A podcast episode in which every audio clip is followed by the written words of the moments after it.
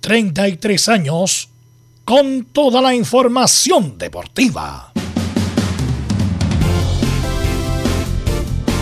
Vivimos el deporte con la pasión de los que saben. Estadio en Portales ya está en el aire con toda la emoción del deporte. Comentarios: Carlos Alberto Bravo, Velos Bravo, Leonardo Mora, Camilo Vicencio, René de la Rosa y Giovanni Castiglione. Reporteros: Luis Felipe Castañeda, Nicolás Gatica, Felipe Holguín, Laurencio Valderrama, Juan Pedro Hidalgo, Rodrigo Jara, Rodrigo Vergara y Alfonso Zúñiga. Producción: Laurencio Valderrama y Nicolás Gatica. Edición: Leonardo Mora.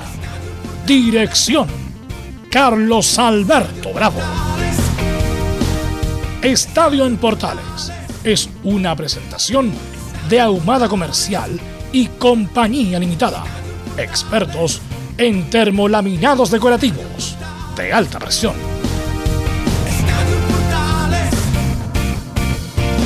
¿Qué tal? Buenas tardes, 13 horas 35 minutos, Estadio Portales en el aire. Copa Davis, Chile versus Eslovaquia, Garín y Jarry son los inglistas de Chile. La U se arma para el clásico. Listo, Galani, Arias en duda y Junior a la banca. Chile después de 8 años sale del top 20, bajó al puesto número 23. Bélgica se mantiene como el primer equipo de este ranking. Y San Pedri le gustaría jugar por Chile. Esto y mucho más en la presente edición de Estadio Portal. Vamos a ir con la ronda de saludos como es habitual. Saludamos a Laurencio Valderrama. ¿Qué tal, Laurencio? ¿Cómo estás tú? Buenas tardes. Muy buenas tardes para usted, don Carlos Alberti, y para todos quienes nos escuchan en Estadio Portales, edición central y en la del, de la fiesta patria, por supuesto. Vamos a ir nuevamente con informe doble desde la cisterna. Primero desde el Centro Deportivo Azul con las novedades de la Universidad de Chile y las declaraciones de Junior Fernández, quien eh, recordó su pasado en la U, en esas semifinales de Copa Libertadores 2012 y ya se plantea el objetivo de ser campeón del torneo nacional. Y también tendremos novedades de Palestino con la victoria eh, reconfortante 3 a 1 ante Milipilla y las reacciones de su técnico, el Pato Graf. Estimas en Estadio Portales. Perfecto, muchas gracias Laurencio Valderrama. De inmediato saludamos a Nicolás Gatica para que nos informe de Colo Colo. Nicolás, buenas tardes. Buenas tardes a todas las sintonías de Estadio Portales. Claro, en el equipo de Colo Colo tendremos dos declaraciones más que dejó la conferencia de prensa del técnico Gustavo Quinteros, que adelante un poco lo que va a ser el partido superclásico del próximo domingo ante la U y también lo difícil que va a ser, sobre todo las últimas cuatro y cinco fechas. Siempre lo ha dicho Quinteros que la recta final del campeonato es la que va a definir justamente los reales candidatos para ganar el torneo 2021. Perfecto, muchas gracias Nicolás Gatica. Vamos con nuestros comentaristas. Saludamos de inmediato a Camilo Marcelo Vicencio Santelice. ¿Cómo estás? Buenas tardes. Muy buenas tardes, Carlos, para usted y todos los auditores de Estadio en Portales. Y exactamente, la Católica vamos a comentar de vamos, las declaraciones de Fernando Sampedri y eso de la posible nacionalización y que después le gustaría jugar por la selección chilena. Le queda mucho tiempo para, para nacionalizar. Sí, le queda mucho tiempo. Sí, va a estar listo a los 40 años. 25 años. O sea, eh, es un es un deseo casi casi imposible. Exactamente, así que pero bueno, da, para comentar. Y lo de y después la continuidad de lo que de lo que dejó la conferencia José María Bolujúas. Ok. Así es, así que tenemos muchas noticias en la previa de las fiestas patrias, así que vamos con el ritmo que le caracteriza y los titulares que lee Nicolás Gatica. Claro, y comenzamos con el fútbol chileno recordando los principales resultados de la fecha 21. La victoria de los grandes ante Everton, Unión Española y Curicó respectivamente. La segunda derrota consecutiva de Audax ante Calera que confirma, sí, al histórico Gonzalo Jara que reemplazará al lesionado Santiago García. El triunfo de La Serena con la vuelta al estadio La Portada y con dos anotaciones ¿ah? de Leonardo Valencia en dos partidos consecutivos. La derrota de Cobresal ante un Wander que suma dos victorias seguidas y además el equipo del norte cortó una racha positiva de seis partidos sin perder. Justamente hablando de la parte baja, destaca la derrota de Milipilla ante Palestino que lo deja más cerca de la lucha por el descenso y a solo un punto de Curicó que por ahora baja a la primera vez. Y pese a que no habrá fecha hasta la próxima semana, mañana se jugará un partido pendiente de la décima, octava fecha entre Cobresal y Huachipato en El Salvador. Nos vamos ahora a chilenos por el mundo en Brasil. Ángelo Enrique fue protagonista de la clasificación de su equipo el Fortaleza ante Sao Paulo. El delantero de la U marcó uno de los tres goles para avanzar a semifinales en la Copa de Brasil. En Estados Unidos era que no, Felipe Mora volvió a marcar por su club el Portal Timber y ya llega a 10 goles esta temporada en la MLS. Ahora nos vamos claro a la Champions League, jornada de miércoles donde el Inter de Milán cayó como local 1-0 ante el Real Madrid. Arturo Vidal ingresó los 65 minutos mientras que Alexis Sánchez solo estuvo en la banca. En otro duelo destacado de la jornada, el Liverpool derrotó al Milan, el City goleó el Leipzig alemán y el PSG de Messi solo empató ante el Brujas de Bélgica. Hoy también comienza la fase de grupos de la Europa League. Aquí sí que hay chilenos protagonistas. El Betty de Pellegrini y Bravo recibe al Celtic de Escocia. El Bayern Leverkusen de Arangui recibe al Ferencváros de Hungría. Mientras el Mónaco de Guillermo Maripán recibe el Sturm Graz de Austria. En el polideportivo, la selección china de rugby 15 derrotó por primera vez a Argentina, aunque claro, fue un amistoso preparatorio para el Mundial de Francia 2023. El elenco chileno venció 25-24 a uno de los equipos argentinos, pero siempre, claro, es positivo vencer a al albiceleste en cualquier deporte colectivo. Y bueno, nos vamos con el tenis justamente como lo adelantamos. Mañana comienza la jornada inaugural del repechaje por Copa Davis entre Chile y Eslovaquia. En la programación, a las 2 y media, Cristian Garín enfrenta a Alex Molcan y luego Nicolás Jarry enfrenta a Norbert Gombos. Esto y más en esta edición de Estadio en Portales. Gracias a Nicolás Gatica, ahí estaba, obviamente no, el mundo no se detiene, solamente en Chile se detiene por estos días el fútbol, está la fecha que corresponde, se juega el próximo fin de semana, próximo fin de semana la fecha y sobre todo que tiene como eh, plato estelar el superclásico del fútbol chileno.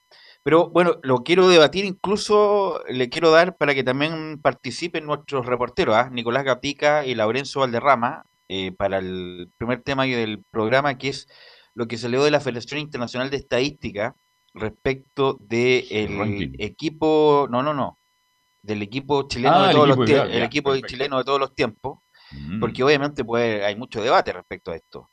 Este equipo, el Dream Team de La Roja, que lo, lo hizo esta Federación Internacional, es el siguiente, para, para los que no están atentos o que no lo leyeron. Al arco, Claudio Bravo. Después, después comentamos el por qué. Lateral derecho, Luis Eizaguirre. Dupla de centrales, Alberto Quintano y Elías Figueroa. Lateral izquierdo, Antonio Arias. Volantes, Arturo Vidal y Francisco Valdés. Un poco más adelante, Alexis Sánchez y Leonel Sánchez. Y los dos delanteros, Marcelo Salas e Iván Zamorano. Y parto por Camilo. ¿Qué te parece a ti, Camilo? ¿Quién debió estar? ¿Quién no debió estar? ¿Quién tiene que salir? ¿Quién no? ¿Te parece o no? lo que hizo esta Federación Internacional. Estoy de acuerdo casi en el 90% de los nombres. En la defensa podría tener ahí, bueno, obviamente no con Elías Figueroa, sino con Alberto Quintano. No sé si ahí a lo mejor Gary Medel podría estar. Puede por ahí perfectamente. Sería la única duda, pero el resto creo que el, el equipo normal. Laurencio, quiero tu, tu participación. ¿Estás por ahí? Laurencio? sí, muchachos, justamente estaba pensando en, dos nombres importantes que faltan en esta el Primero el de Gary Medel, yo no sé dónde lo, habría podido poner al gran Gary y por supuesto Jorge Toro, en cuántas veces lo ha nombrado Carlos Alberto, gran emblema de, nuestra selección en el Mundial del 62. Pero, pero eh, Gary Medel por Quintano y Jorge Toro por quién? Es una buena pregunta. A mí, a mí como que me cuesta ponerlo quizá en, el lugar de Chamaco Valdés, pero igualmente Chamaco Valdés eh, es un gran jugador y, también seguramente merece estar ahí. Eh, pero el resto de, la oncena es más o menos lo que se indica y, ciertamente Luis el FIFO Aguirre es tan brillante que deja fuera a, un, a, eh, otro grande como es el Guaso Isla. Nicolás Gatica, a ver tu opinión. Sí, bueno, aquí estábamos revisando justamente, a ver, claro, Sí, Bravo está bien, por supuesto, aunque ahí le pelearía justamente al Condor Rojas, pero obviamente la parte extrafutbolística ahí lo tiene a Bravo por sobre justamente Roberto Rojas en la defensa. Sí, yo creo que está bien. Figueroa y Alberto Quintano. Después Antonio Arias no, lo vi, pero me imagino que eh, fue un jugador importante, así que estaría bien. Luis Insegre también como lateral derecho en el medio campo. Arturo Vidal sí, Chamaco Valdés, después arriba Leonel Sánchez. Los dos Sánchez sí. Sí, no, me parece que está bien el equipo en esta, en este 2021. O sea, el histórico, el equipo histórico. Sí. Bueno, eh, en cuanto a la defensa, tengo la duda entre Bravo y Roberto Roja, pero Isaguirre, lejos el mejor atrás del fútbol chileno, pero lejos sin discusión. Yo, yo, yo pongo ahí a la misma altura de Isaguirre. A la misma altura, y dice, ¿y qué está diciendo que no lo viste jugar? Bueno, sí lo vi jugar, lo vi todos los partidos del Mundial de 62, brillante y seguir, nada que decir, Extraordinario jugador. pero Isla está a la altura de él. Está, está cerca. está a la Sí, altura de sí, él, sí, sí. el poder, no sé cuál es, por eso me gustaría saber cuál es la metodología de esta, de esta agrupación para determinar quién sí y quién no. Bueno, Eh, porque Isla tiene dos mundiales, eh, pico- eh, campeón de América, eh, ha jugado 12 años en la selección titular indiscutido.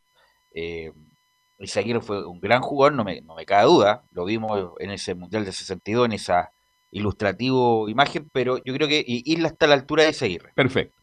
En cuanto a los centrales, me quedo con los dos.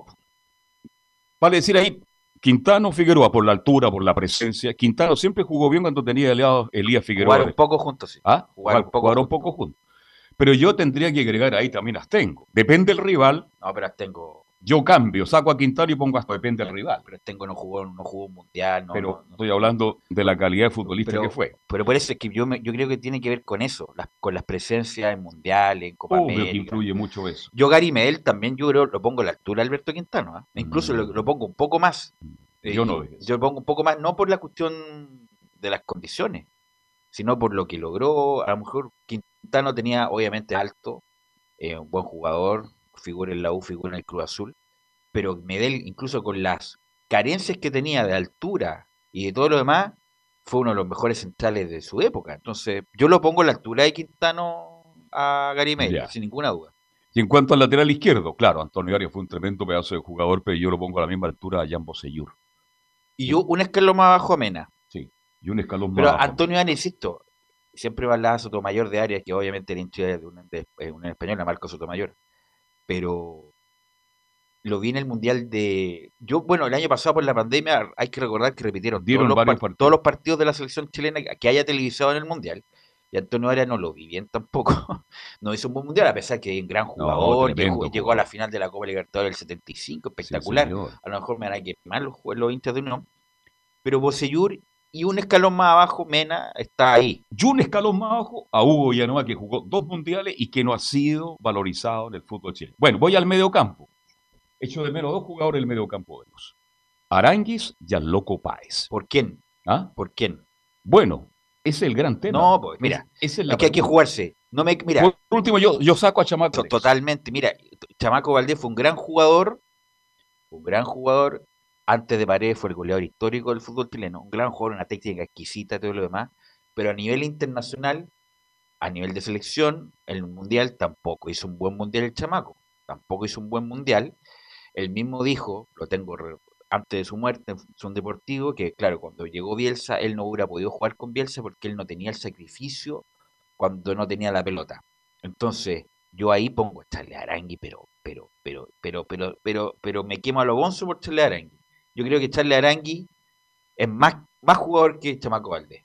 ¿Por qué? Porque tiene muy buena técnica, pero además tiene lo otro que el Chamaco no tenía. A lo La mejor me van a decir, entrega, bueno, la, la la técnica la fina, la técnica fina de Chamaco no la tenía Charles Arangui, pero yo creo que es más completo, es más completo Aranguis. ¿Cuáles son los el Loco Paez, el Loco Paez no. Loco Paez está en un segundo escalón, con todo que- respeto. No, bueno, pero es que usted no lo vio jugar. No, sí lo vi jugar. No, Sí lo vi jugar. Pero no en su mejor un- momento. un era un tipo rústico. Sí, pero de, de buena técnica. Es un tipo rústico, gran jugador. Yo no estoy desmereciendo a nadie, pero estamos hablando de detalle. Sí, estamos viendo. Estamos hablando de detalle, pero el Loco Paez está un escalón abajo de todos estos jugadores, de, de los volantes. ¿Cuáles son los otros volantes?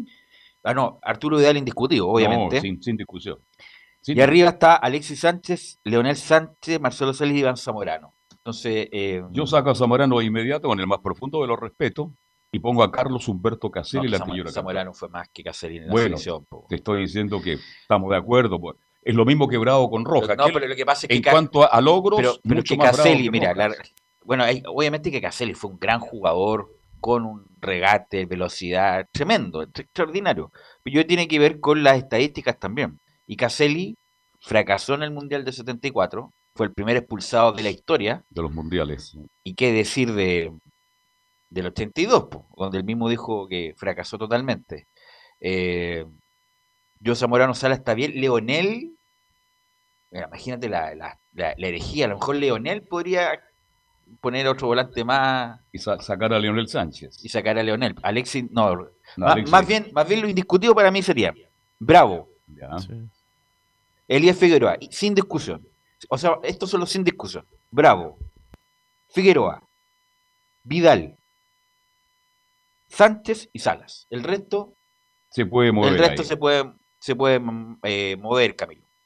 Eh, Bueno, y ahí está la columna justamente como vertebral, ya estoy, estoy de acuerdo, esos son los que después uno podría discutir, claro, lo- yo también pensaba lo de Caselli, eh, pero claro, variaría por Zamorano, pero claro, ahí los- esos puestos son más discutibles. Ya hay otro jugador que está muy cerca. Ahí no está Marcelo Díaz. Y yo también lo incluyo en el medio. Por lo menos como segunda línea, tercera línea. Tiene que estar Marcelo Díaz también. Siempre estamos hablando del 11. Del Claro. 11 y Marcelo Díaz, yo creo, gran jugador, me encanta a mí, pero yo creo que está un escalón abajo de, de- de la oncena de todos los tiempos, digo. yo. Yo en el pasado tenía a Roja, Izaguirre, Quintano, Figueroa. Por ejemplo, ya. ¿cuál podría ser ya? Izaguirre, el reemplazante Isla, puede ser. De Quintano, Medel. De Figueroa, eh, Raúl Sánchez. Claro, el gran Raúl Sánchez. Raúl Sánchez. Lo vi, bueno, lo vi en ese sentido en esas imágenes y con una calidad impresionante. No, En esa una- época, bueno. Ya, por, por eso digo, ahí Sí. sería como en segunda línea. Raúl Sánchez. De Arias, Bocellur, Mena, ¿qué otro más? Villanueva dijiste tú. Yo dije a Huguito Villanueva, que nos escucha todos los días. Ah, Huguito, un Al, saludo al medio, al medio. eh, Vidal, bueno, Vidal indiscutido. Sí. Valdés, ahí yo interroga, un signo de interrogación, pero, Sí. Pero gigante. ¿ah? Jorge Toro, Jorge Toro, eh, Charles Arangui, eh, Vidal. no, Vidal está, está. eh, Vidal lo, y arriba, bueno, aparte de los cuatro, que ya no puede estar Carlos Caselli, Humberto Suazo, eh, Eduardo Vargas, así que, ¿Le da alguna opción al Pato Yáñez? uh, Pato ya también. ¿Se da cuenta? Mira, el Pato ya independiente Sí. de que ustedes lo escuchen y hable, hable cualquier tontera, el Pato Polanca. Además, pero el Pato Yañez era extraordinario. No, el Pato Yañez también lo, también lo pongo, lo pongo dentro de los 22. Sí.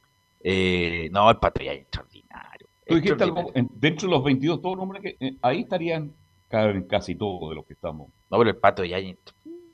Bueno, la gente no tiene idea, pero Sí. Bueno, yo siempre conté la misma historia, a lo mejor eh, ya me... Pero nosotros jugamos con... Cuando yo estaba en la facultad, jugamos un amistoso con Colo Colo de todos los tiempos. Que ahí estaba Caselli, el Chupete Ormazábal, Ledio Nostroza. Y después nosotros estábamos en el camarín ahí, en Quinta Normal, porque ahí hace de local derecho, ahí en el Parque Quinta Normal. Y después, de un momento a otro, llega Hugo Rubio y el Pato Yañez.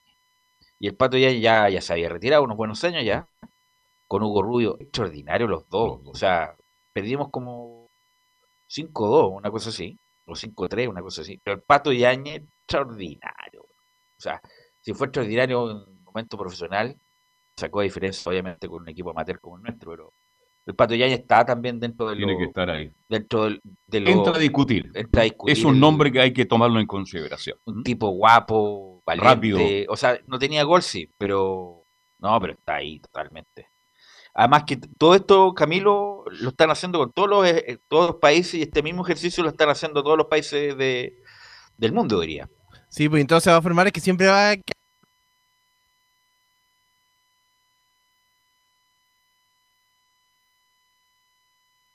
por con este equipo. que cuesta. Y bueno, y en cuanto al arco, bueno, Bravo, Roja y, y el tercero siempre está ¿Me la escuchas. Camilo, no? ¿Sí? ¿Sí? Sí, sí, no, que, a ver, que estamos aquí con una conexión especial. Usted quiere No, lo Sí. que pasa es que le- respecto al arco, Bravo, ¿y cuánto tiempo lleva de titular? Yo creo que tiene que ver eso, no con las condiciones, porque Rojas jugó del 84, 5 hasta el 89. Claro. Jugó 4 o 5 años tuvo Rojas como indiscutido, pero Bravo, ¿cuánto lleva? Bravo No. lleva desde el 2006, ¿10 años? lleva como 15 años titular indiscutido en la selección chilena. Con, o sea, lo- los números son, son incontrarrestables para Claudio Bravo. Entonces, eh, por eso está, está, no está bien puesto Bravo, independiente de, de la emocionalidad que Ya, pero dejemos a Roja en segundo lugar y el tercero, ¿quién es? ¿Livington o Osben?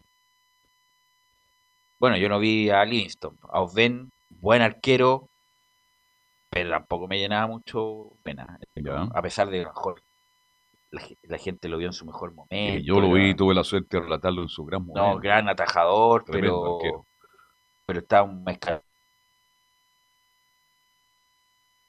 Ahí perdimos el contacto con.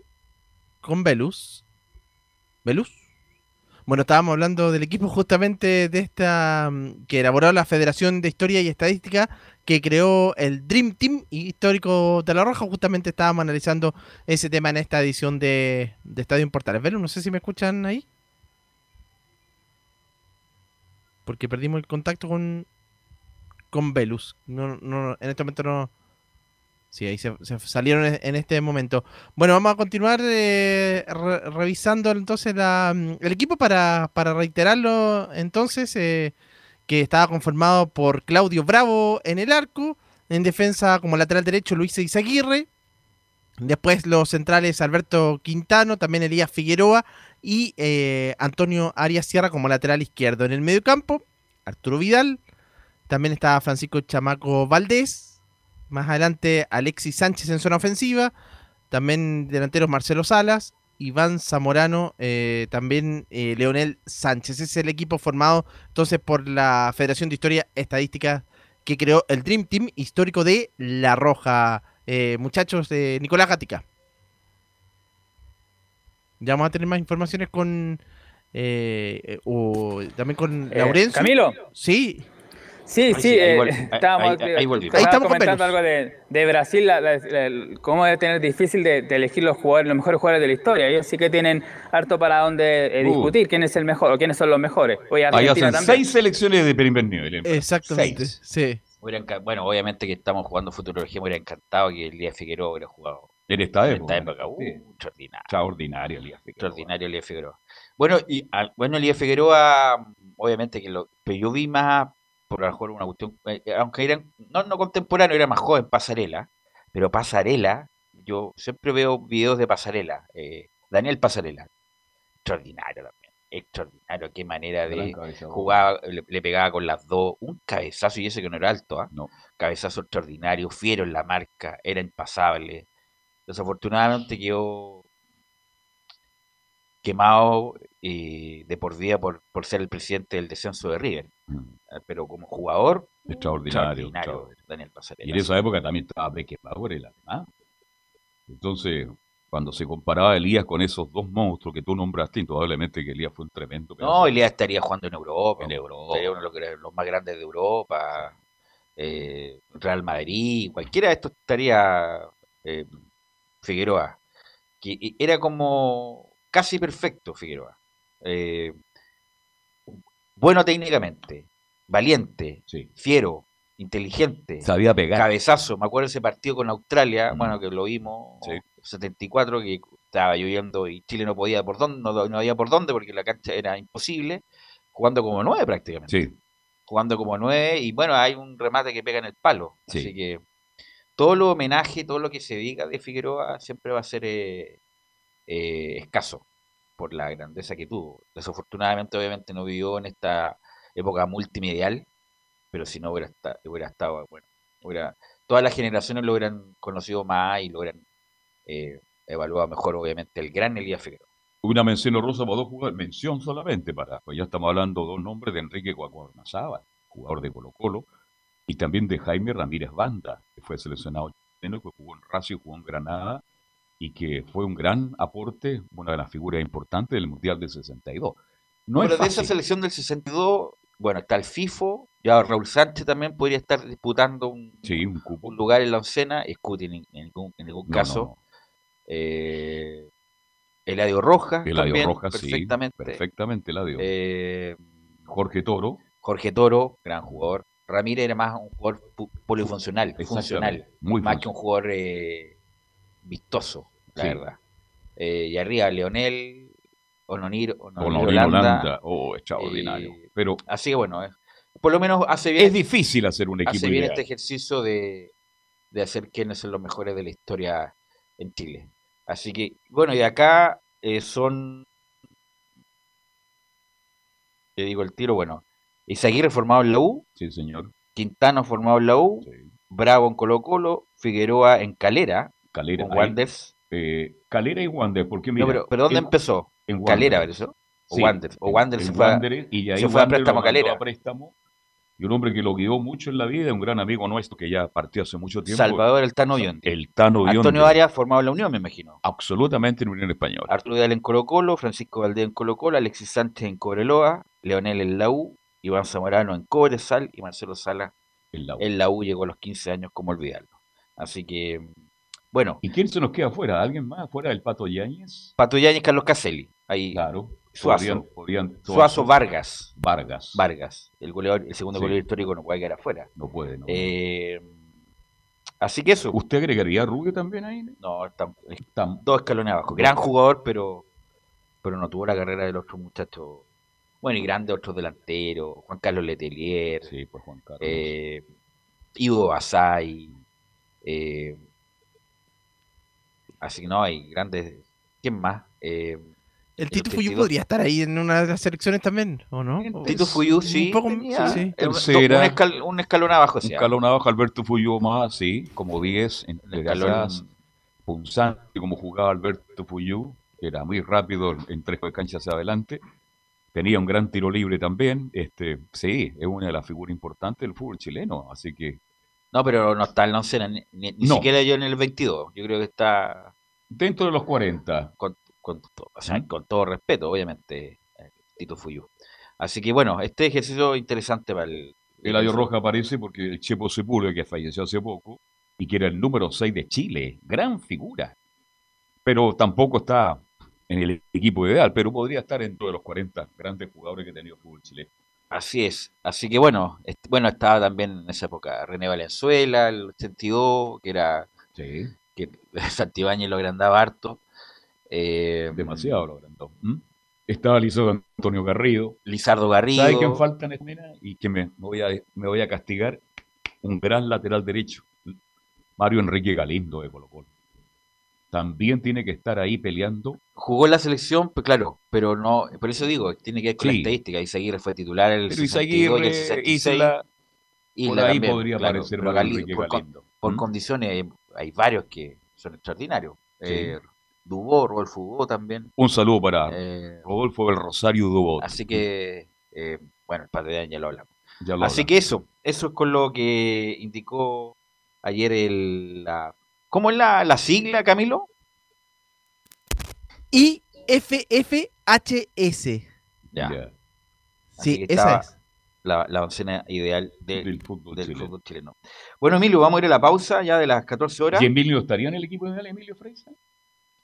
Emilio, titular, eh, titular. Emilio siempre está en el equipo de él. Así Perfecto. que vamos a ir a la pausa, Emilio, y volvemos con la U, con la U y con el- la llegada de Junior Fernández, la voz de Laurencio Valderrama.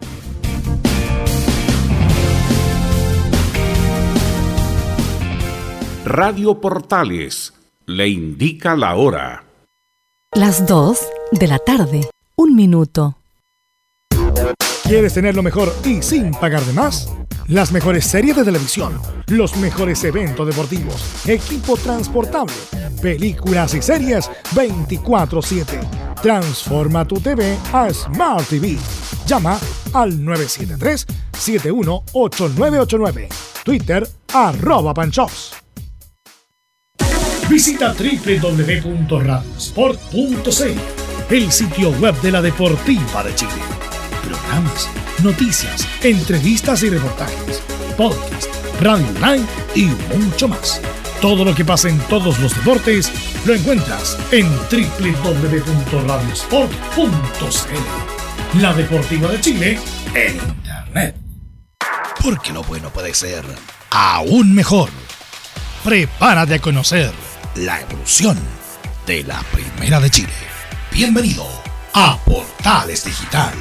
Ingresa ya a www.radioportales.cl y descubre nuestra señal en vivo en audio y video, además del tradicional 1180m.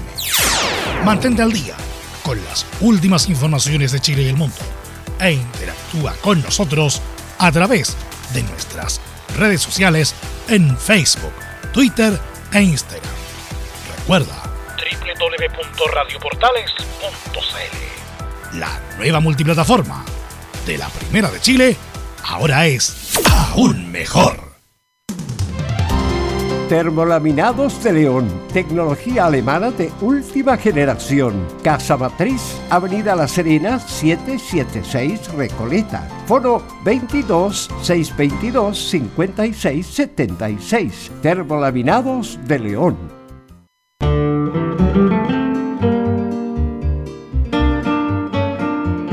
Nada más hermoso este mes que acercarse a la guitarra. Por sus cuerdas anda la historia patria, el canto de sus hijos, la esperanza de muchos. Todo cabe en esa caja soñadora. Radio Portales, en tu corazón, la primera de Chile, en el mes de la patria. Entre Marco Grande y Marco Chico, media vuelta y vuelta completa. Escuchas Estadio en Portales, en su edición central. La primera de Chile, uniendo al país, de norte a sur. Bueno, ya estamos de vuelta 14 con 04 antes de ir con... Bueno, estamos escuchando las cuecas, obviamente. Las cuecas de fondo, que obviamente estamos en la previa del 18, pero unas palabritas previas Zamorano. O sea, Iván Zamorano fue tremendo jugador, extraordinario también, sin grandes condiciones técnicas, pero tenía una capacidad física de movilidad, cabezazo extraordinario, campeón en, en el Madrid con el Real Madrid, el Inter a lo mejor eh, Europa no, League. no fue indiscutido, porque fue varias veces suplente de los Ronaldo, de Que los- hizo goles importantes. pero Hizo la- la final. de la selección chilena y fue el, el mejor de Chile en el Mundial de 98, a pesar de que no hizo goles, Sí. pero hizo un gran Mundial Zamorano, y un gran jugador. Que me decían, no dijiste nada de Zamorano, me dicen por internet. Pero, no, un gran, un gran jugador, extraordinario jugador de, un- de uno de los mejores cabezazos y saltos de la historia. Así que también un recuerdo. Claro, porque si metemos a, a Zamorano, ¿dónde metemos a Zamorano? ¿Sacamos a Salas? Imposible. No, pues Zamorano Sala. Ya. Zamorano Sala, Y Sánchez. aunque ese equipo tiene Y poca marca. Leonel. Tiene poca, tiene poca marca ese equipo. Sí, marca menos que. Pero bueno, Gran jugador Un Iván recuerdo Zamorano. también a Zamorano, extraordinario sin duda, Iván Luis Zamorano Zamora. También lo otro que es extraordinario es Laurencio Valderrama, que nos va a traer No, el informe, Este es el mejor de todos. el informe de la U, Laurencio. Solamente complementar con don Carlos Alberto, que claro, fue campeón de la Copa UEFA el año 98, hoy llamada Europa League, por supuesto, le ganó 3-0 a la Lazio. y Yo relaté esa fue- final para Red Televisión, imagínense. Miren Muy los, bien, años, los años que han pasado. Antes de Víctor Gutiérrez. sí, antes de Víctor Antes de Gutiérrez. Víctor Oiga, Gutiérrez, cuando oiga. ese canal era un canal serio. No, Claro. no. Hoy día tiene una nueva línea editorial, nada más que eso. Así es, compañero. Claro, Adelante. solamente, Adelante, solamente eh, eh, marcar eso que, Rodrigo. Claro, que, que Zamorano fue, campeón justamente antes del Mundial de Francia 98. Y lin- lin- lindo recuerdo y lindo título de Iván Zamorano. Eh, miren, justamente, eh, Emilio Fiesa como que me leyendo el pensamiento, porque justamente acá estamos en, espíritu disochero y no solamente acá en lo personal, sino en la cisterna, porque justamente a esta hora, o técnicamente podría haber terminado esa mm, eh, sesión, porque justamente estaban compartiendo eh, eh, amigablemente una sesión, un, digamos, un, em, un, un asado. Estaban compartiendo ahí justamente en la dependencia del Centro Deportivo Azul, el plantel masculino y el femenino, justamente en una actividad organizada por una bebida energética. Y ciertamente el, el- ese video lo estaba compartiendo en redes sociales Nahuel Luján. El, el- el jugador Oye, argentino. Luján Así que- comparte, comparte los asados, los bailes, los cortes de El pelo. problema es que no comparte los goles. Claro, no comparte. no un gol Luján. A pesar de que, insisto, tiene condiciones, encarador y todo lo demás, pero, pero no ha hecho un gol desde que ha llegado a Chile. Ah, claro, justamente. Entonces, lógicamente ahí están compartiendo eh, amenamente el plantel masculino y el femenino, que recordemos, el femenino eh, de la U eh, terminó de manera invicta su participación en la fase grupal y va a jugar los cuartos de final de los playoffs ahí en el campeonato femenino. Así que viene el cuadro azul integrando a la rama masculina y la rama femenina en esta eh, actividad eh, que se está realizando en el Centro Deportivo Sur en el contexto de las fiestas patrias. Recordemos que hay entrenamiento, eh, por lo menos en el plantel masculino, hasta el día de mañana y ya justamente los jugadores tienen el, entrenamiento matinal y serán liberados para el día sábado y el domingo y el lunes volver con todo, por supuesto, al superclásico del fútbol chileno. Y como lo, lo marcamos al inicio, este informe lo centraremos un poco en la figura de, de Antenor Junior Fernández, como le dice Le- Leo Mora al delantero, recordemos, ex seleccionado nacional y que viene del fútbol turco desde mayo, que no juega un partido oficial, pero viene con toda la ilusión de poder eh, jugar en la Universidad de Chile. Lo, lo marcamos el día de ayer que eventualmente va, eh, lo, lo, están trabajando para que sea suplente en, en ese partido ante Colo Colo, ya está eh, en, entrenando en el Centro Deportivo Azul y, y repasemos algunas estadísticas de Junior Fernández en su época anterior en la Universidad de Chile. Recordemos que tuvo seis meses en el primer semestre del año 2012. Eh, marcó 14 goles, eh, entre ellos 3 en un famoso superclásico ante Colo Colo, 11 asistencias en un total de 28 partidos y fue campeón del torneo de apertura eh, en, en, la apertura 2012 con Jorge Sampaoli y semifinalista de la Copa Libertadores. Recordemos la última vez que un equipo chileno llegó a semifinales de Copa Libertadores fue en bueno, ese año 2012, cuando perdieron todo. La, Laurencio que se dio la vuelta larga en su Junior, sí. en grandes condiciones, incluso llegó a estar eh, en Magallanes, Magallanes en tercera, sube con sí. Valdo Hurtado. Sí, señor. Lo recuerdo ¿A dónde pega el, el, gran salto? Cuando llega a Palestina. Por, por eso, de Magallanes salta, eh, el sale campeón. Claro, eh, ahí conoció a Alexis, compadre con Alexis, y ahí se va a Palestino, hace gran campaña con Palestino con Gustavo Benito, me acuerdo. Que sí, señor. Y de ahí salta en la U, bueno, y en la U fue figura. Fue figura, fue campeón, le hizo los goles inolvidables a Colo Colo, semifinalista, y ahí Rudy Feller lo viene a ver directamente sí. al Nacional, me acuerdo perfecto, unos cuartos de final del campeonato local. Eh, viene a ver a, la, a, a Junior Fernández y, y ahí y ese partido se lo lleva a la Universidad. Justamente, entonces, muy eh, muy buen pasado de Junior Fernández. Justamente vamos a ir repasando en breve las declaraciones, pero solamente recordar algunos hitos importantes de la carrera de Junior Fernández. Recordemos, eh, o de los goles de Junior, eh, hubo do, dos partidos clave para el hincha azul. El 10 de mayo del, del 2012 golea 6 a 0 ante el Deportivo Quito, justamente de la famosa remontada en octavos de final ante el cuadro ecuatoriano. Marcó en el minuto 20-27 ante 43.211 personas que asistieron eh, en esa tarde, al, o sea, en esa noche al Estadio Nacional. Los otros goles fueron de Ángelo Enrique, que dicho ese paso eh, marcó en Fortaleza eh, anoche. Goles también de Marcelo Díaz y de Eugenio Mena para el 6 a 0. Enorme triunfo de la U ante Deportivo Quito en esa ocasión en octavos de final. Y por cierto también, eh, inolvidable para el hincha de la U, el 4-0 ante Colo Colo, la semifinal vuelta del, del, de la apertura 2012 eh, ante cerca de 30.000 personas. En esa ocasión marcó tres goles, minuto 20, minuto 81 y minuto 89 en el 4-0 ante Colo Colo, que le permitió ganar esa llave por 4-2 y avanzar a la final de la apertura, donde finalmente terminaría imponiéndose por penales ante O'Higgins de Rancagua. Eh, así que esos son dos de los partidos más recordados de la hinchada azul eh, para el caso de Juno Fernández, quien, el, quien eh, conversó con el sitio oficial de la U y, y recordó eso y varios temas más lo vamos a repasar a continuación justamente. La 01 dice, justamente Juno Fernández, en conversación oficial con la, con la página web de la U, dice que estoy feliz de volver tras nueve años y este era el momento. Estoy feliz de, de haber vuelto después de nueve años. Eh, siempre tuve la intención, siempre quise volver a jugar acá, a jugar en la U. Así que cuando se dio la opción este año no lo dudé y dije que, que quería estar acá, quería ser parte del, plantel nuevamente. Me contactaron, hablé con mi, empresario, me comentó el tema de la U, yo directamente le dije a mi empresario que sí, que quería venir, quería volver, que era el momento de volver. Y luego hablé con mi familia, porque igual es difícil por el tema de la adaptación, familiar de afuera, pero están contentos también, están con hartas ganas de, de llegar acá y que, que, nos vaya bien. Para mí, yo siempre lo dije a mi amigo, a mi empresario, que si yo volvía a la U quería volver bien, quería volver en una edad que me sienta bien, me sienta maduro y no tan, tan gastado como se, es que se puede decir de una manera. Así que creo que este es un buen momento para volver. Y la segunda que vamos a escuchar, muchachos, antes que leen la bajada, justamente la 02, dice que cuando llegué a la U en 2012 aprendí mucho y fueron mis mejores seis meses en Chile.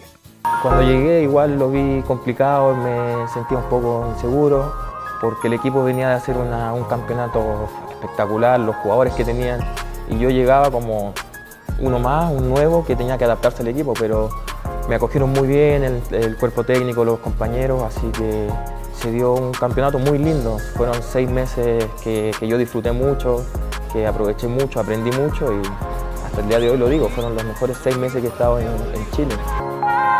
Siempre me acuerdo de, la, de, los partidos de la Libertadores, cuando la gente nos acompañaba en las calles, en el hotel, los banderazos era muy lindo, era muy lindo ese, ese momento que, que se vivía, porque se paralizaba toda la ciudad cuando jugaba la U, entonces era, hasta el día de hoy me acuerdo y siempre se lo comentaba a mi familia, a mis amigos, que, que es lo más lindo que he vivido.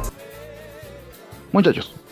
Bueno, eh, habla de la familia. Junior Fernández le fue muy bien en Croacia, muy bien en Croacia y se casó o está en pareja con una croata y muy linda además. Eh, así que es un- va a ser un cambio cultural para ella después de estar en Europa, venir a Chile eh, y encontrarse con Eduardo Arteno. Eh, Cinco, ¿ah?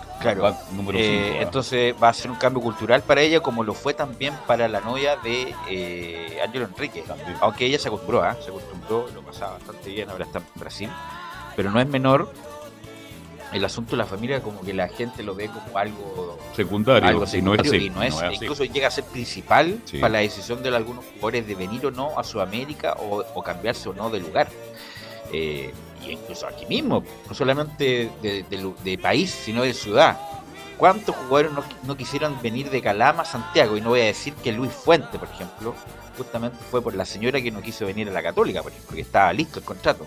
Y la señora le dijo, no, no, quedamos acá.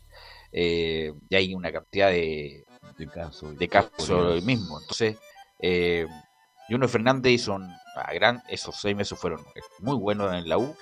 Le da características que no tiene. Vamos a ver en qué estado está. De zancada, eh, conducción larga, eh, gol, cabezazo. Si hace la mitad de lo que hizo, ya, ya va a ser la justifica su llegada. Ahora, este, cuando uno le escucha a Laurencio a Fernández hablar, ¿con qué sobriedad, ah? con qué madurez hace sus Eso es, lo que, declaraciones? eso es lo que pasa cuando uno va a Europa y, Sí, se, pues. y se Culturalmente uno mejora muchísimo. Mucho, mucho. Así que Mucho, está más mucho. pausado, más ponderado. Eh, insisto, lo único malo es que quedó quemado con la selección. Era un jugador. Juanito Mena, con era la bicicleta. Era un jugador perfectamente que ha estado. Todavía ahora, todavía ha estado. Si es que no se quemó, porque, porque se quemó muy rápidamente con la selección en esos años, Laurencio Valderrama. Sí, justamente ya iremos repasando ta- también las estadísticas de Junior Fernández de la selección. Solamente marcar el dato rosa. Marta Radic se llama la, eh, la mujer de Junior Fernández, croata, 23 años tiene hoy día y es conocida como una bloguera eh, eh, de moda en las redes sociales, eh, en Instagram, por lo demás muy guapa también. Así que Marta ¿Hay Radic familia la pareja de Junior Fernández. Eh, Sí, tienen un, ¿no? un- un hijo, Ah, tienen un hijo justamente. Eh, eh, que me imagino tiene la doble nacionalidad también, hay que marcarlo eso. Así que bien, bien por Junior Fernández, que justamente llega con mucho entusiasmo a esta Universidad de Chile y ciertamente, eh, mira, eh, eh, justamente acá, acá nos marca Juan Pedro Hidalgo, que le mandamos un gran abrazo hasta Deporte Antofagasta, justamente dice que jugó Municipal Mejillones de la tercera división también Junior Fernández, así que interesante dato ahí que nos marca el gran Juan Pedro Hidalgo. Eh, justamente eh, en esta vuelta larga que bien marcaba Velus hace poquito, justamente en la 03 dice Junior Fernández que me siento más maduro y con más experiencia para ganar cosas en la U. Me siento sí más maduro, con más experiencia. eh, han, cambiado muchas cosas. era un joven que venía con una ilusión grande de, de hacer las cosas bien en la U y ahora gracias a Dios se dieron las cosas bien en mi carrera y estoy volviendo y vengo con la misma ilusión de la primera vez, de hacer las cosas bien y ganar cosas con el, con el equipo. Bueno, espero aportar como, como siempre, con, con goles y si Dios quiere, con asistencia, eh, ayudando a mis compañeros, a los jóvenes, trans- transmitirle un poco de lo que, lo que vivía afuera, de todo lo que aprendí afuera, porque he compartido con grandes jugadores, con grandes entrenadores, entonces aportar ese granito de arena al, al equipo. Empalmada con esa respuesta, justamente, muchachos, eh, ya eh, eh, se pone objetivo. Juno Fernández y el 05, una respuesta cortita, dice que el objetivo es ser campeón nacional y luego clasificar a la Copa Libertadores. La número 05. El objetivo es siempre ser campeón, tratar de llegar a la Libertadores, así que, pero hay que ir paso a paso. Eh, lo primero es ponerme en forma para poder ser una opción para el equipo y luego se van a ir dando las cosas. Y lo último que vamos a escuchar de Juno Fernández en esta pasada, en esta entrevista que dio con el medio, eh, o sea, con, con la página web. Ojo, pronto deberían presentarlo, me parece que va a ser la próxima semana por este contexto de la fiesta patria. Eh, justamente la 04 dice que el cariño de la gente de la U fue un plus para tomar la decisión de volver. Siempre he estado ese cariño, desde el día que me fui hasta el día de hoy. La gente de la U siempre se ha acordado de mí, siempre me manda mensajes, sus buenas vibras. Así que eso también es un plus para que, yo hubiera tomado la decisión de volver porque siempre dije, quiero ir allá porque allá me siento en casa, me siento querido, la gente me quiere y, y eso es importante también para un jugador, para rendir, para estar bien. Nada, darle las gracias por el apoyo, por la buena onda, por siempre estar apoyándome, confiar en mí también y que no tengan duda que voy a hacer lo, lo mejor posible como la primera vez para que salgan las cosas bien. Justamente, eh, muchachos, eh, Disculpa, ah, eh, dale, Ahora, eh, proyectándolo, ¿dónde podría jugar eh, y en qué sistema sería mejor Junior? Bueno, obviamente en un 4-3-3 también andaría muy bien, por derecha, por izquierda. Eh, incluso Junior en algún momento jugó hasta de 9. De 9 si es que la Ribey ojalá se la no falte nunca. Pero alguna lesión, Pero, estar ahí para Claro, puede ser eh, perfectamente jugar de Fernando 9 alternativa. Junior Fernández. Eh, Junior Fernández, Larry Day y otro más que se podría ser Lobo Arangues. Y en tercera línea, eh, Luján. Eh, y si es con un 4-4-2, obviamente él y, y, y Larry Day, que obviamente que tiene más espaldas que, que Lobos. Que Lobos y Araña. Así que eh, ojalá, si yo fuera entrenador y lo veo bien en el entrenamiento, obviamente se conecta con sus compañeros. eh, a lo mejor unos minutos con Colo Colo y al subsiguiente inmediatamente titulares. No, Fernández, no hay que esperar nada, la U, insisto, como que la U, bueno, estamos haciendo buena campaña y todo, pero la U está ahí, está en un partido menos, juega con Colo Colo la próxima semana y puede estar ahí mano a mano con, con los punteros, así que eh, ojalá lo sientan así la gente de la U, tanto el cuerpo técnico como Valencia como su dirigente, que no, no lo hemos escuchado en ningún momento, pero por lo menos Están haciendo cosas. el, el punto es que están ahí y, y- y no hay que regalar nada. eh, así que así lo veo por lo menos. No sé cómo lo ves tú, Camilo. Ahí sí. Sí, ya están para justamente. Yo también lo veo como. Bueno, Usted Junior. está en la radio, Camilo, ¿no? Sí, sí, sí, en la radio. En Fano- usted está en Fanor. Ah, ¿llegó, ¿llegó alguna empanada o no? No ha llegado nada. Mm, Hasta el momento, por lo menos, nada. Ah, Vaya a hablar con la María. Vienen por delivery la empanada titina. Ah, ya. Ya. Ah, Titina, las mejores empanadas de Chile están en el norte de nuestro país. ¿ah? En el norte. Sí, yo lo veo, Junior también lo veo en ese esquema 4-3-3. eh, me gustaría con, claro, por, por derecha nos mencionaba hace un par de semanas, con- lo comentábamos con Leo, y podría ir por derecha como centro delantero la Ribey y después eh, por el otro sector, como planteamos, eh, podría ir justamente Pablo Aranguis o, o en este momento Franco Lobos, que es el que estaba jugando. Sería una buena opción. Ahora jugar con tren en el medio. Para que jueguen tres arriba. Es que depende, por ejemplo, si juegan con, con, por ejemplo, con la Serena que se metió atrás todo el partido, Hay que jugar con con, tres. con tres, pues dos abiertos y uno por el Sí. centro. Así que perfectamente puede ser así, Laurencio. Sí, justamente, muchachos, es una de las posibilidades que se manejan en, el cuadro de la U, aunque viéndolo desde mi perspectiva me da la impresión de que eh, Esteban Valencia eh, suma un poco y actúa un poco bajo la, línea de eh, Arturo Salá, justamente, en, un 4-4-2, que, puede en algunas ocasiones ser un rombo, pero el tema es siempre tener dos, dos delanteros, entonces en ese sentido eh, creo yo que si bien es cierto podrían jugar juntos Junior y Larry Bay, pero me parece que sería siempre un esquema 4-4-2, me parece. Pero bueno, hay, hay que ver qué es lo que puede hacer en los próximos partidos justamente el técnico de, de la U. Eh, ma- eh, marcar y proyectar en lo que viene para la U justamente porque, eh, claro, la U está quinta con 33 puntos en zona de clasificación a la Copa Sudamericana. La aspiración en, en la U, por supuesto, que es clasificar a Copa Libertadores, tal como lo hicieron este año. Y eh, la idea es también acercarse a Colo Colo, que está líder con, con 40 puntos y marcando que ya cumplió su partido libre eh, al inicio de la segunda rueda, por lo cual eh, tiene ese hándicap en relación a los otros equipos. Y por cierto, eh, después de- del Superclásico, que es, recordemos el domingo 26 de septiembre, 4 y media de la tarde, de manera inédita en el Teniente de Rancagua, se jugará el miércoles 29 ante Wanderers, Santiago Wanderers, en el Estadio Liga Figueroa de Valparaíso, a las 4 de la, de la tarde. Entonces, lógicamente, si no juega Juno Fernández Va a correr, Superclásico, que puede va a ser un- correr un viento a esa hora en Valparaíso, Claro. miércoles a las 4 de la tarde. uh, te Exactamente. te. Entonces, eh, entonces cre- creo yo que, que la apuesta podría ser también eh, eh, tener a un Junior Fernández como titular para ese partido, para ese partido ante Santiago Wander, pensando que ya el día de ayer cumplió su primer entrenamiento y, no tiene ningún problema físico a considerar, así que en ese sentido eh, Junior Fernández tiene las posibilidades intactas. Eh, marcarles en cuanto a la selección chilena, juntamente, y damos el crédito, una muy buena página partido de la roja.com, ahí eh, muy buena página para seguir a los jugadores de, la roja. Tiene 19 partidos en total Junior Fernández, ha jugado 868 minutos, pero no ha marcado ningún gol. Lamentablemente Junior Fernández en el cuadro nacional y justamente luego de, ese partido famoso ante Perú, eh, que fue el séptimo partido eh, que jugó por la selección chilena cuando hace la, bicicleta, eh, jugó 12 partidos más, pero tampoco pudo anotar y ciertamente eso sí Laurencio el eso sí, respaldó más de, fue Rueda.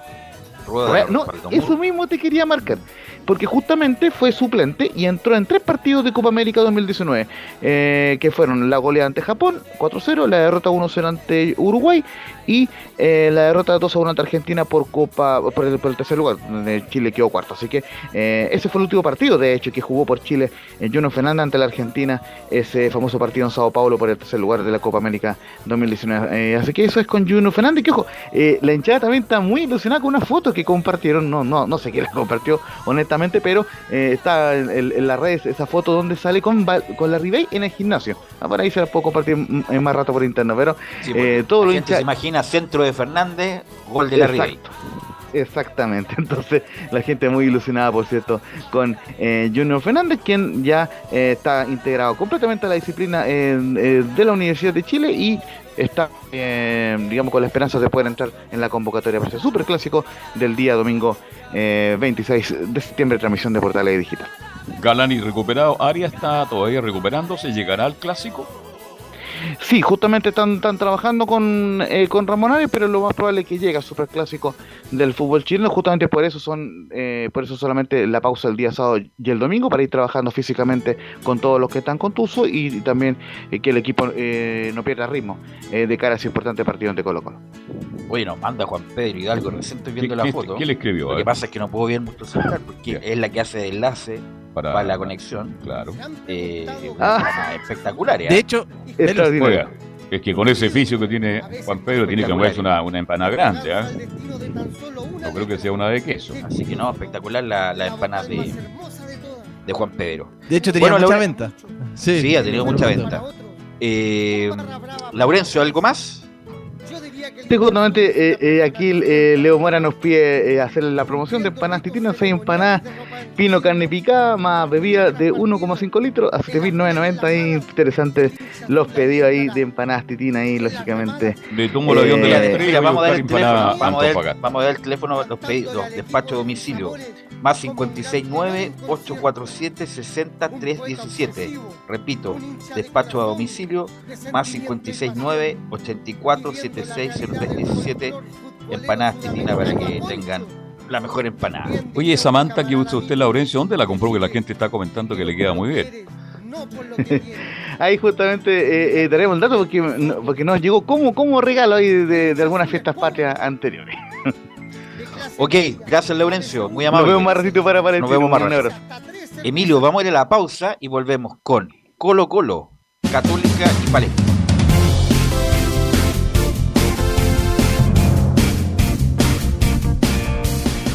Radio Portales le indica la hora. Las 2 de la tarde, 26 minutos. Ahora más que nunca Quédate en casa y disfruta de algo rico sin pagar de más. Somos de la casa, una delicia al paladar. Conoce nuestra variedad de waffles, sándwiches, empanadas de horno y mucho más. Contáctanos vía WhatsApp al más 569 5018 3008. Atendemos todas las tarjetas de crédito y red compra. Infórmate más en nuestras redes sociales, en Instagram y Facebook. Recuerda, somos de la casa, una delicia al paladar. Durante esta emergencia sanitaria, realicemos actividades junto a nuestros niños, niñas y adolescentes. Intentemos solucionar los problemas con diálogo y conversando sobre las emociones que surgen estos días. Que ellos confíen en sus padres o adultos cuidadores puede evitar el consumo de alcohol y otras drogas. Si necesitas ayuda, ingresa a senda.gov.cl o llama al 1412. Senda, Ministerio del Interior, Gobierno de Chile. Visita www.radiosport.cl, el sitio web de la Deportiva de Chile. Programas, noticias, entrevistas y reportajes, podcast, radio online y mucho más.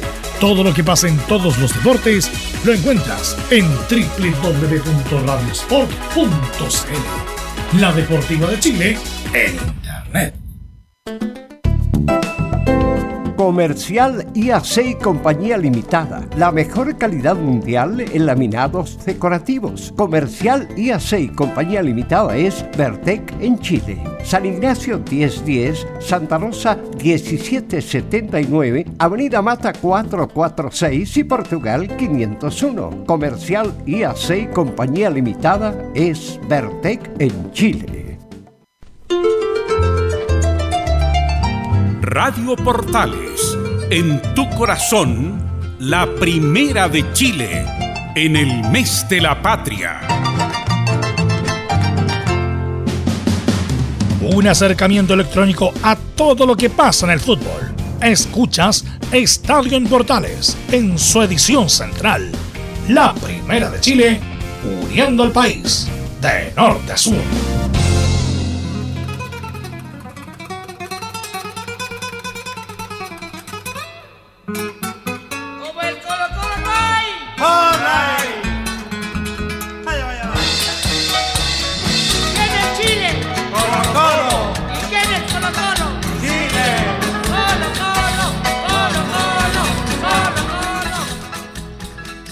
¿Quién, es Chile, Nicolás Gatica? Bueno, Colo Colo dice ahí la, la cueca justamente al principio. Oiga, zapatea ahí la cueca usted, Gatica, lo felicito. ¿eh? Bueno, tratamos de hacer lo que usted puede ahí, ¿eh? con el baile nacional. Bueno, ¿qué me indica de Colo Colo? La novedad es que obviamente el, el, próximo partido es la U el, el domingo subsiguiente, Nicolás Gatica.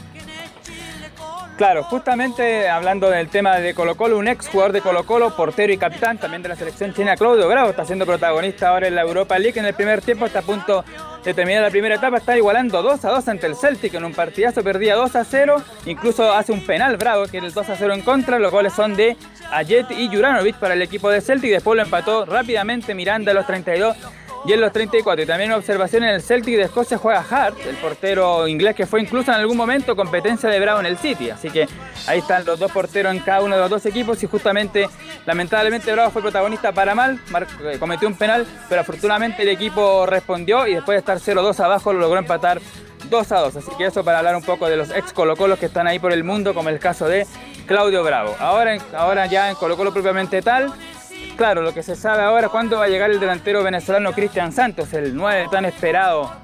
No por los hinchas, pero sí esperado por el técnico Gustavo Quintero, al menos por el cuerpo técnico. El delantero venezolano eh, que viene justamente de España, Cristian Santos, estaría viajando esta noche desde Madrid, desde la capital española, y estaría llegando mañana cerca de las 9.40 am, claro, casi a las 10 de la mañana, estaría llegando justamente a Chile, tendría que hacer su cuarentena por lo menos hasta el próximo viernes 24 de septiembre, por lo que el partido frente a la U del domingo 26 lo vería desde las tribunas este delantero Cristian Santos.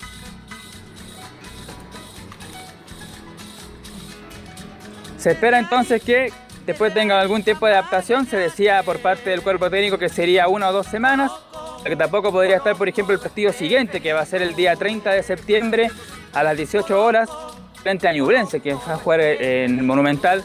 Colo Colo va a tener un poco una revancha ante el cuadro chiganejo que en, la primera rueda lo coloó 5-1, aunque claro, en el contexto de los juveniles, pero de todas maneras le dio paliza en ese compromiso y hay un poco de revancha ahí. Ahí tampoco quizás podría estar Santos, podría aparecer en los partidos siguientes que vienen después, que va a ser frente a Palestino en la Cisterna o frente a Huachipato en el Monumental. Por ahí podría estar quizás eh, Cristian Santos ya en su plenitud para poder debutar. Es una apuesta este centro delantero Velus para Colo Colo, ¿ah? una, apuesta. ¿ah? sea, no es una apuesta porque tiene ya casi 30 años. ¿Qué edad tiene Nicolás? 33. 33. No, pero no ninguna apuesta. Vamos a ver, apuestas son los jóvenes, si, resulta o no. pero puede ser una apuesta de que rinda y definitivamente sea un fracaso. bueno, como pasó con Blandi, que ahí hay una estaba leyendo también que en uno de Santa Fe lleva dos meses ya y todavía no juega. Eh, así que algo, alguna nube negra tiene Blandi. Pero bueno, eh, insisto, ya lo hablamos este tema, en el sentido de que no era el, nombre esperado para lo Colo Colo, mucho menos. Eh, Colo Colo esperaba un tipo más calado, un tipo, un nombre importante, y llegó Santos justamente porque había que inscribir a alguien antes del cierre de pase, y así lo indicó para tranquilizar las aguas el gerente deportivo Daniel Morón. Claro, como dice muy bien Carlos Alberto, para calmar un poco las aguas, porque recordemos que se había caído al mediodía, lo de Facundo Ferreira, todos decían, oh, ya no va a llegar nadie, de hecho a las 18 lo contamos la historia, a las 17.59 alcanzó a ser inscrito, se llegó a un acuerdo ahí con el delantero venezolano y a las 18, 17.59, un minuto antes de las 6 de ser el libro de pases, se, justamente se inscribió al delantero venezolano que después fue anunciado un par de horas por el club y también que lo mencionó ahí, por supuesto, el gerente deportivo José Daniel Morón. Bueno, se, habla siempre en este tiempo de, las fiestas patrias, de cuánto va a tener el equipo de, descanso. Y ya se aclaró, eh, va a entrenar hasta mañana viernes 17 de septiembre y el día sábado 18 y domingo 19 no tendrá libre el equipo colocolino y ahora se volverá el próximo lunes, justamente pensando en el partido del próximo domingo 26 de septiembre entre luego a las 4 y media en el estadio Monumental y obviamente siempre comparte Colo Colo en sus redes sociales, en la página, en Twitter y en otros medios también la fonda esta colocolina que hizo, ahí se muestran justamente algunos, algunas actividades que hizo el plantel con un asado, entre otras cosas. Sí, vi, mira, vi, bailando a, vi bailando Morales y a, ¿cómo se llama el, otro nueve? Eh, Parragués. Parragués, claro, se puso una peluca eh, eh Parragués de rubia, claro. Y Morales bailando la peca Nicolás Gatica. de, de, de ahí, Morales? Por eso, si la peluca la tenía. Es que comandan mucho con peluca. Así que bien, no, bien simpática la, la, la actividad, Nicolás. Claro, es una de las actividades justamente que hace Colo Colo y varios clubes, me imagino que también la U Católica y varios han hecho eso mismo en la previa.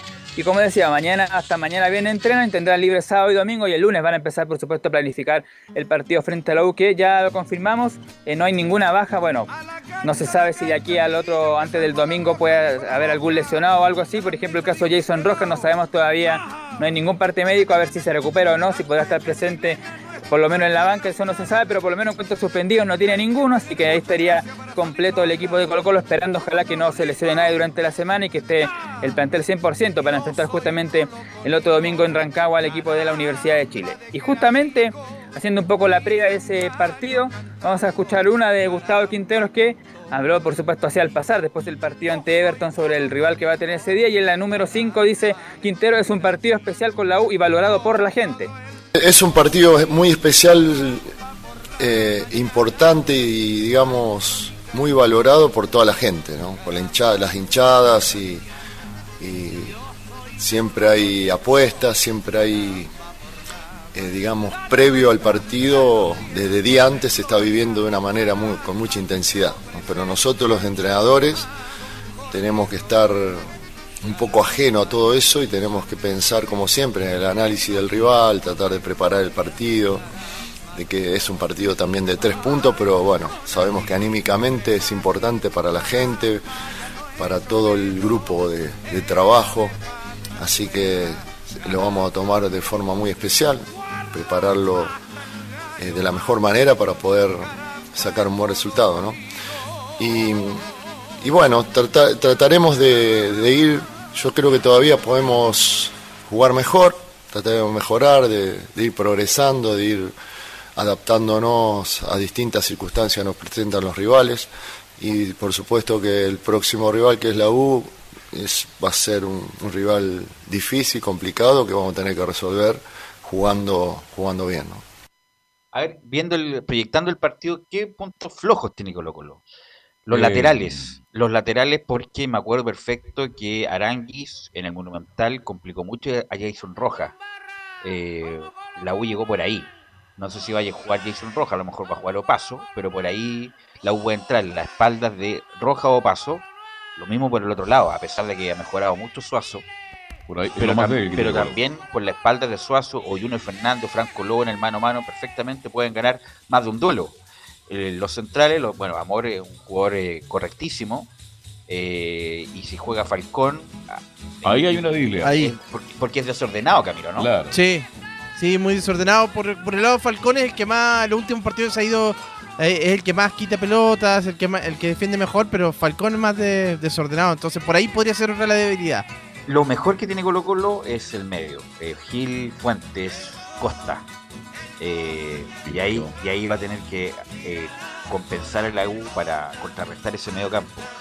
Y los de arriba, bueno, Solari, Volados, hay que estar muy atentos, me imagino que ni Morales ni Andía van a pasar mucho. Y bueno, Morales ahí los dos centrales lo van a tener que tomar, uno de los dos, Aria o Waldo González. Pero yo creo que el punto débil de Colo Colo es los laterales. Los laterales ya es el desorden que provoca Falcón, pero el resto está muy bien aceitado. Imagínate si, Colo Colo tuviera un 9 de, categoría. O sea, prácticamente diría yo de la Copa Colo Colo, eh, porque no, no- no- no habría manera. Pero bueno, esto es fútbol y, y- y puede ser eh, parejo el partido del domingo subsiguiente, Nicolás. Sí, exacto. Estas serán la- las claves que tendrá que ver el técnico Gustavo Quintero, la debilidad y fortaleza de Colo Colo y también la debilidad y fortaleza de la U. Como decía ahí en el audio, hay muchas cosas por mejorar, dice ahí Gustavo Quintero, así que él tiene y sabe justamente que hay que hacer eso, por ejemplo, que Colo Colo hace tiempo no está marcando, por ejemplo, en los primeros tiempos, frente a O'Higgins se fue perdiendo 1 a 0, frente a Everton 0 a 0, la final de la Copa Chile también fue 0 a 0, Cobresal, bueno, 0 a 0 que después finalmente no pudo eh, marcar goles también en, ese partido, así que también es un, un, un ítem a marcar, pero en líneas generales, claro, tiene por supuesto mucha más fortaleza y eso es lo que tendrá que ver ahí Gustavo Quintero durante la semana y como decíamos, a ver si se recupera o no Jason Rojas, si no, Óscar Opaso sería titular ahí como lateral derecho. Y la última que vamos a escuchar de Gustavo Quinteros es como lo adelantamos justamente en el saludo inicial, que tiene que ver un poco con la recta final del campeonato, porque se le pregunta derechamente a Quinteros si son candidatos y, y todo eso, y se ve firme, y justamente Gustavo Quinteros en la número 6 dice, yo creo que los últimos partidos del campeonato se verá los equipos que pueden pelear el título. Lo dije más de una vez en conferencias anteriores también pues, y lo sigo sosteniendo. Yo creo que los últimos 3, 4, 5 partidos del campeonato se va tal vez a ver los equipos que puedan llegar peleando, peleando la posibilidad del título, la posibilidad del segundo puesto o del tercero.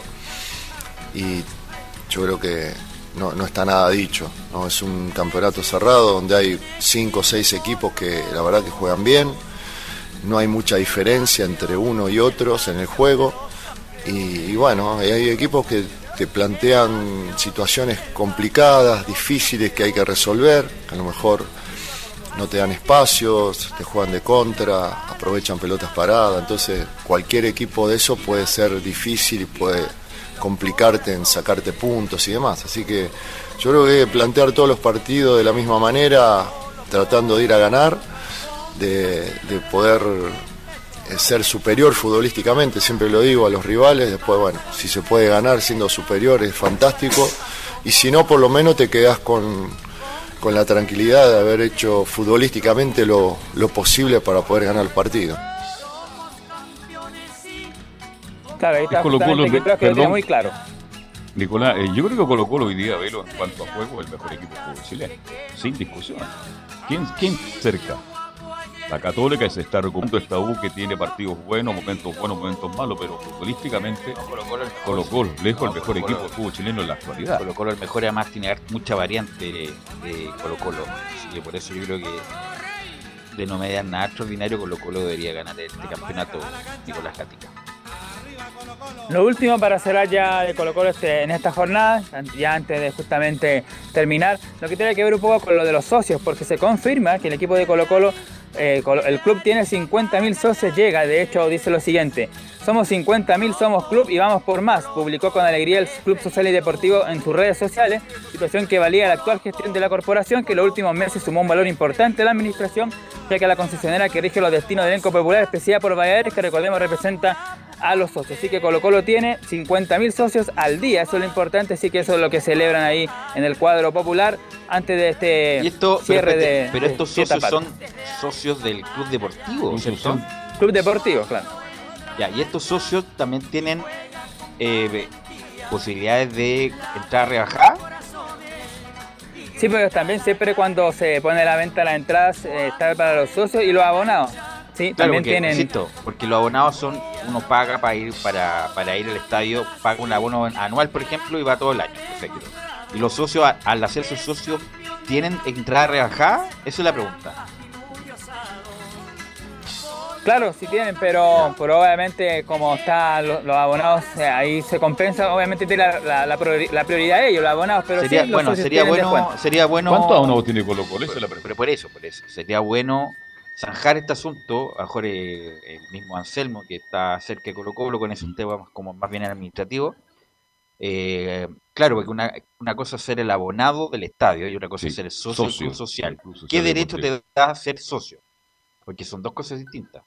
Pero bueno, después no, no, no lo puede indicar eh, más adelante Nicolás Gatica.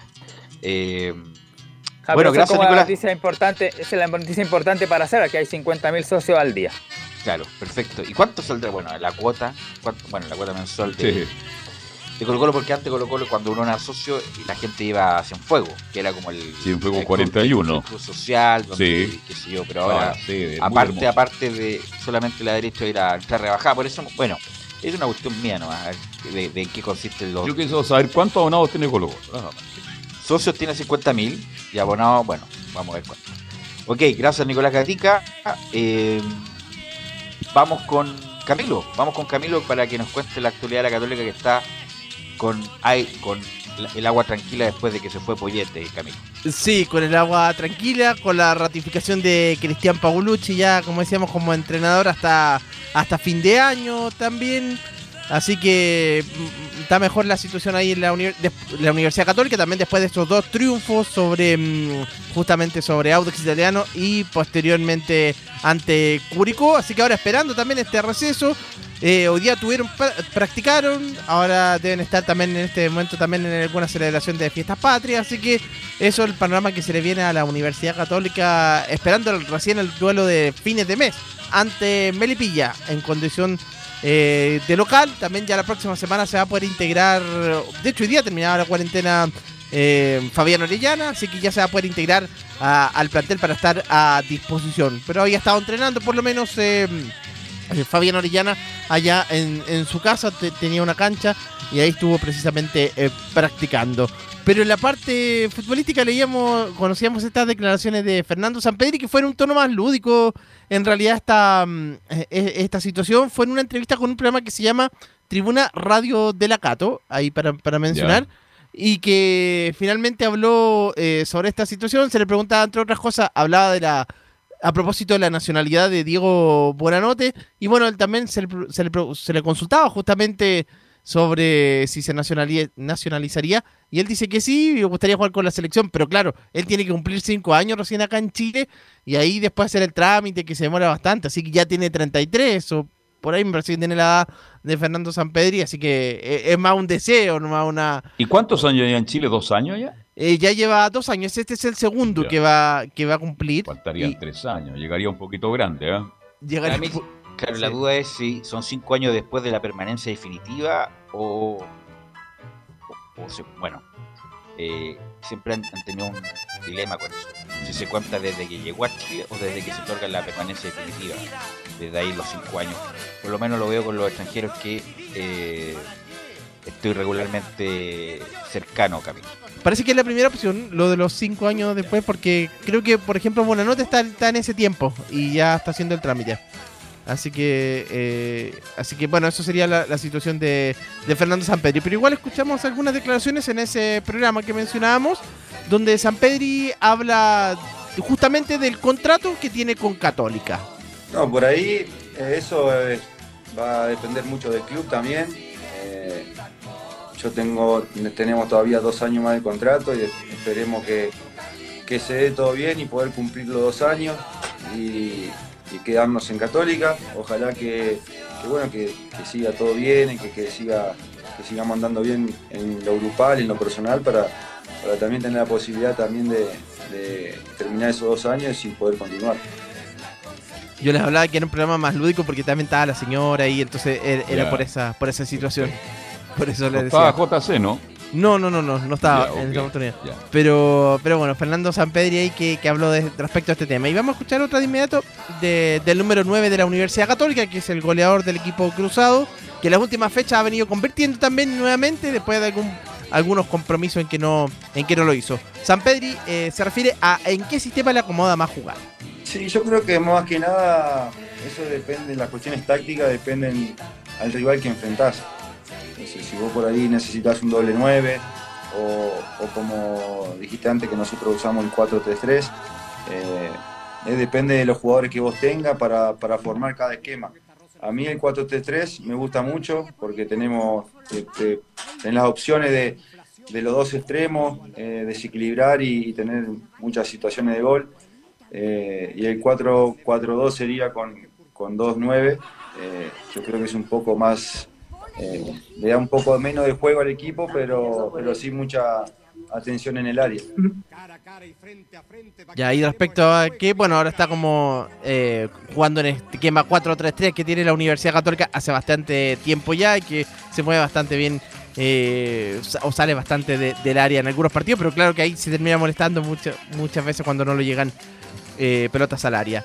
Eso con el tema de Fernando Sampedri, pero todavía vamos a escuchar también respecto al cuerpo técnico. Ayer lo, lo comentábamos también, ¿qué pasaría si, si que Paulucci gana el campeonato? Si la Católica, porque por ahora no va a seguir buscando entrenador, pero podría cambiar la situación de acá a tres meses más. Se le pregunta a José María Buljuasic eh, que este cuerpo técnico siga eh, si se logran los objetivos. Mire, nosotros creo que en estos casos hay que ser prudente, hay que ir paso a paso. Eh, nosotros hace 15 días estuvimos en, en una- en este mismo lugar donde dijimos que, que íbamos a- a- a colocar un técnico interino y que íbamos a, a iniciar el proceso de búsqueda. Eh, el trabajo eh, y los resultados eh, nos mostraron un camino. Ese camino es que este cuerpo técnico continúe hasta fin de temporada. Y, yo creo que ahora viene lo mismo, o sea, eh, vamos a, trabajar juntos hasta fin de temporada y el trabajo que ellos puedan hacer y, el camino nos, va a mostrar eh, cómo seguiremos después. Eh, no, no veo en este momento una necesidad ni, ni algo que haya que decir anticipadamente. Y ahí respecto a la situación, así que de- del técnico Paulucci, que por lo menos va a estar hasta, hasta fin de año y ahí tendrán que buscar, eh, van a ver si, si buscan un nuevo entrenador. Así que, pero todavía no está nada claro, pero lo más probable es que así sea. Así que eso con la Católica, entonces que va a tener el fin de semana eh, libre para este fin de semana 18 y preparando para el partido con Melipilla. Hoy estaba pensando en San Pedro y no hay una ley que permita a un deportista destacado que muestre interés por jugar por, por un país. No, hay que cumplir los cinco años. Hay Sí. una cuestión que es la nacionalidad por gracia, que, pero no. San Pedro no. No, pues cuando, claro, te la dan cuando uno hace grande eh, servicio a la patria. Eh, Y aquí los servicios son a la como Claudia. Entonces, no, no, tiene que cumplir las normas. Entonces, la nacionalidad no olvidamos de San Pedro. No, San Pedro no, sí, Ya. es broma lo que dice. Es muy broma, pero broma. se le agradece en todo caso la intención. Hay que recordar que eh, Sí. últimamente, bueno, aparte, estamos hablando de que se na- nacionalizaron y que cumplieron el tiempo. Me acuerdo Sergio Vargas, el mismo de Enel Morón. Sí, pues. Eh, Brereton es distinto porque es chileno por tener ascendencia, la madre, ascendencia materna. Y lo mismo este muchacho que, que nos hizo la media tapa, Robinson. Claro, también la madre también era eh, Chilena. chilena. Y el Eh, mismo distin- Leonardo Gil. Leonardo Gil, claro, él, él ya tiene, es, es chileno también. Hoy están hablando mucho en Chile, en el diario Le están hablando maravilla de Gil, ¿ah? Así que Ya anunciaron que quería jugar por Chile, cuidado con eso. Pero si lo ha dicho mil, 800 mil veces que Pero si lo llaman de argentino, sabe cómo No, pues chileno, él, él es, es chileno ya. ¿Ah? Eh, Pero no ha jugado por Argentina todavía. Es que me me parece que pierde la nacionalidad. no, bueno, ahí no tengo, no tengo el detalle. Si- si al nacionalizarse pierde la nacionalidad anterior, que es la argentina. Eh, pero bueno. Eh, No, no la pierden. No se no la pierde. pierde. No. Ya, ok. O sea, si juega un minuto por Chile, ya no puede jugar por Argentina. sí. Exacto. Claro. Así que hay que, hay que verlo. Y claro, entonces no, San Pedro, bueno, es un, eh, una cosa, un- una entrevista ahí. un- tiró justo en fiestas me- patrias. medio, medio online. Gracias, Camilo. A usted, usted pues, ¿Usted es chileno o argentino, Camilo? Tengo la doble nacionalidad, entonces ahí son dos. Son Pero, o, más bien tiene dos nacionalidades. Exactamente, Porque- sí. Porque una cosa es tener doble nacionalidad y otra Sí. cosa es tener dos nacionalidades que hay que ocuparla, no las puede ocupar doblemente, sino tiene No. que elegir una u otra, pero Sí. no las dos. Claro, Por ejemplo, pero- los- nosotros tenemos tratados con España, que ahí hay doble nacionalidad. El chileno y español no lo ponen. Pero bueno. Usted no jugó por Argentina, ¿no? No, no, no, para nada. Ya, entonces No, lo no lo llamaron nunca. Camilo. Nunca No. le dieron la oportunidad. ¿De qué No. juega usted, Camilo? Es un fenómeno. no, Cam- defensa me gusta más. Defensa, sí. ¿Pero ¿Juega, juega o...? Sí, no, sí, juego, sí. O No siempre, pero, pero sí, puedo jugar. Sí. Ya. Sí. No me imagino a Camilo ni a Gatica en una...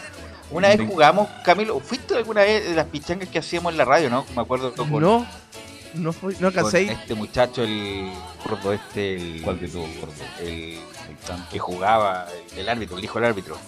Ah, este Euromazábal. Ormazábal, ¿tú nunca Oh. fuiste ahí, Camilo? No, no ¿A alcancé. esas pichangas? No. No, la cuchara anda bien, Camilo. Ormazábal, lo- bueno, aquí vamos a hablar ahora. Qué equipo, Eh, de peso. Ormazábal jugaba ahí de. No sé de qué jugaba, pero jugaba. No, gracias, Camilo. Vamos Ya. con Laurencio, Laurencio Valderrama, para que nos comente la victoria de Palestino ayer. Sintonía, un pic de sintonía Uh. palestino con Melipilla ayer. Por lo menos tuvo la sintonía de este abnegado reportero, editor, productor, etcétera. Así que por lo menos vimos el partido y, y justamente dejamos de lado lo, lo que estaba pasando con el Inter, que lamentablemente perdió ante el Madrid, y también con el con el PSG, que empató con, eh, con Messi en cancha ante Bruja. Así que bueno, pero por lo menos vimos el partido y un palestino que ojo, fue una ráfaga en primer tiempo, jugó tal vez su mejor primer tiempo en la era del Pato Graf, eh, tres goles, pero en haber sido tres más. Antón Melipilla, que como bien lo marcaba Tubelo en la jornada anterior, un equipo que tiene, tiene pinta de por lo menos hice la liguilla de promoción, más, más allá que llega un nuevo técnico que es Cristian Arán, que asumirá por todo este tema de la pandemia y las cuarentenas posteriormente a las fiestas patrias. Así que muy bien el cuadro de Palestino, que por lo menos festejará buen 18 de septiembre eh, eh, y también con, eh, con Charín, también por, por supuesto con, con Luis Dima ahí, tras vencer 3 a 1 al cuadro de eh. Lo marcamos ayer, justamente, eh, fueron bajas Luis Jiménez y Carlos Villanueva por lesión, ya el técnico eh, Pato explicará precisamente por qué fueron bajas,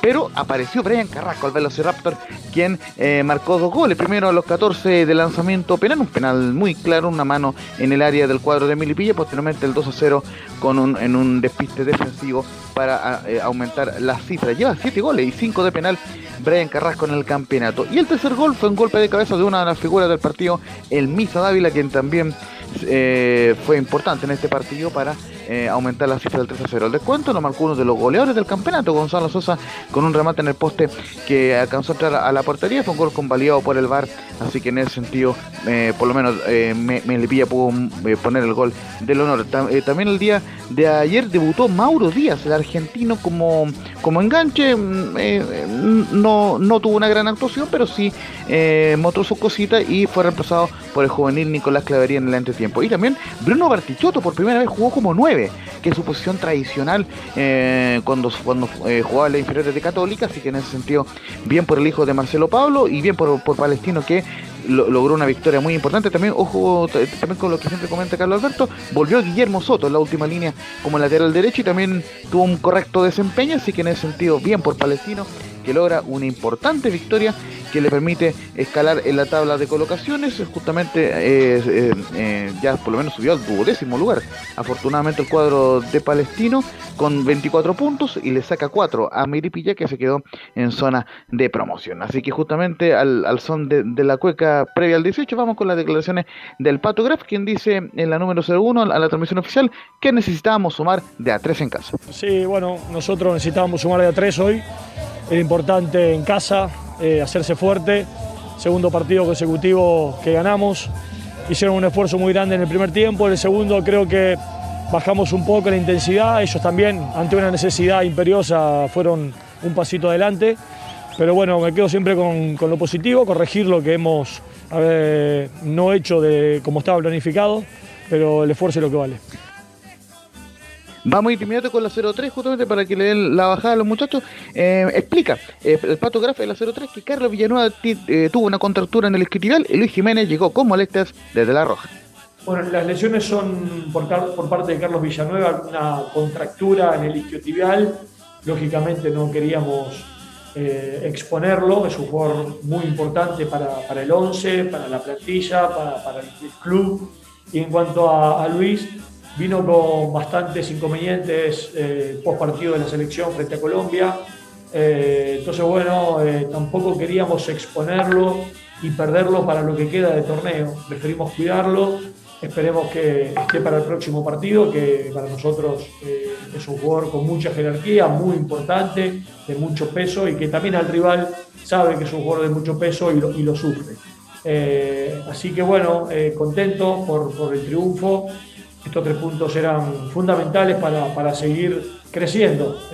Si no, hubiese sido complicado, difícil y uno ya empieza a ver las cosas de otro punto de vista. Muchachos.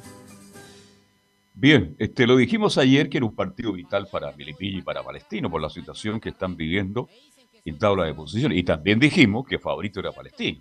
Palestino tiene un gran plantel, tiene buenos jugadores, apareció Soto, que yo creo que en la medida que vaya jugando va a recuperar toda su capacidad, no solo de marca, sino que de ataque. Por ahí sale mucho el equipo de Palestina. Y en cuanto a Melipilla, da la sensación que es favorito para comprometerse más en el fondo, porque el próximo partido de Melipilla, Laurencio, es con la Católica. Entonces el equipo de Melipilla creo que está condenado a seguir sufriendo por las próximas fechas. Bien por Palestino entonces, que gana tres puntos importantes y que lo deja un poco más tranquilo.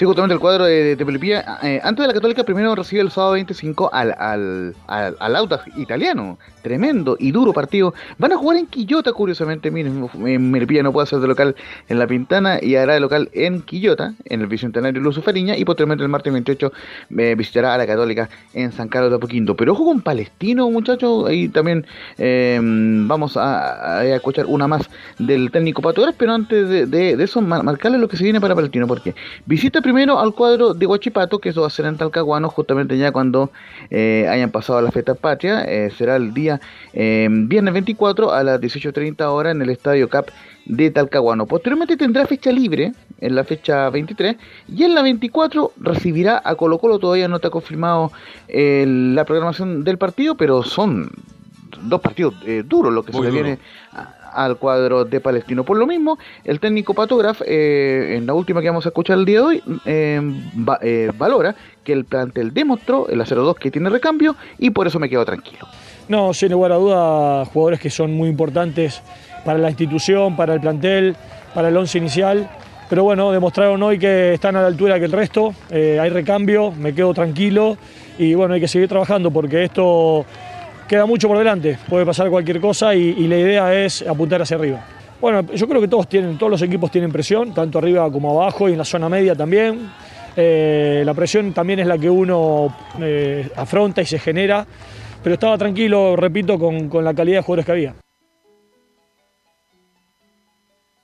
Esas eran las declaraciones del, del fotógrafo en este importante partido ante el cuadro de, de, de, Milipilla y repasamos muy brevemente cómo quedaron las colonias tras esta fecha 21. El cuadro de, del Audax es la mejor colonia con, en el cuarto lugar con 34 puntos.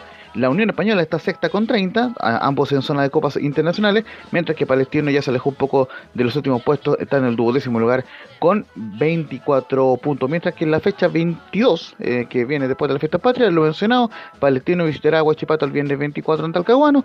Unión Española recibirá a La Serena, el equipo, el nuevo equipo del Hueso Basay, sábado 25 a las 15 horas en el Santa Laura. Y el mismo día, lo mencionado, el Audax visitará a Milipilla en Quillota también, sábado 25 de septiembre, muchachos. Ok, Laurencio, muy amable. Que lo pasen muy bien, ¿ah? Aquí Fonda Feliz fiesta patria. Eh, eh, de momento solamente estaremos fonda. visitando a, a, algunos familiares. Aunque, ojo, hay, ah. hay, hay, algunas fondas que, que, son como itinerantes. De hecho, mostraron sí. una en la mañana en, en Hurtado, por lo menos. Fiestas costumbristas. ¿Mm? Exactamente, pero en mi caso solamente visitaremos a algunos familiares. Ok, gracias, Laurencio. ¿Usted, Camilo, cómo lo va a pasar? ¿Y dónde lo va a pasar? Para la jornada de mañana con mi papá, mi mamá y mis hermanas. También vamos a ir a la casa de una hermana. Así que por lo menos para esa jornada ya tenemos listo. Ya, perfecto, ¿Y perfecto. 18? Bueno, eh, gracias a todos los que colaboraron. Gracias a Emilio por la puesta en el aire, por supuesto. Y nosotros nos encontramos el lunes, el lunes ya, después de las fiestas patrias, con otra edición de Estadio en Portales. Que lo pasen muy bien. Chao, chao.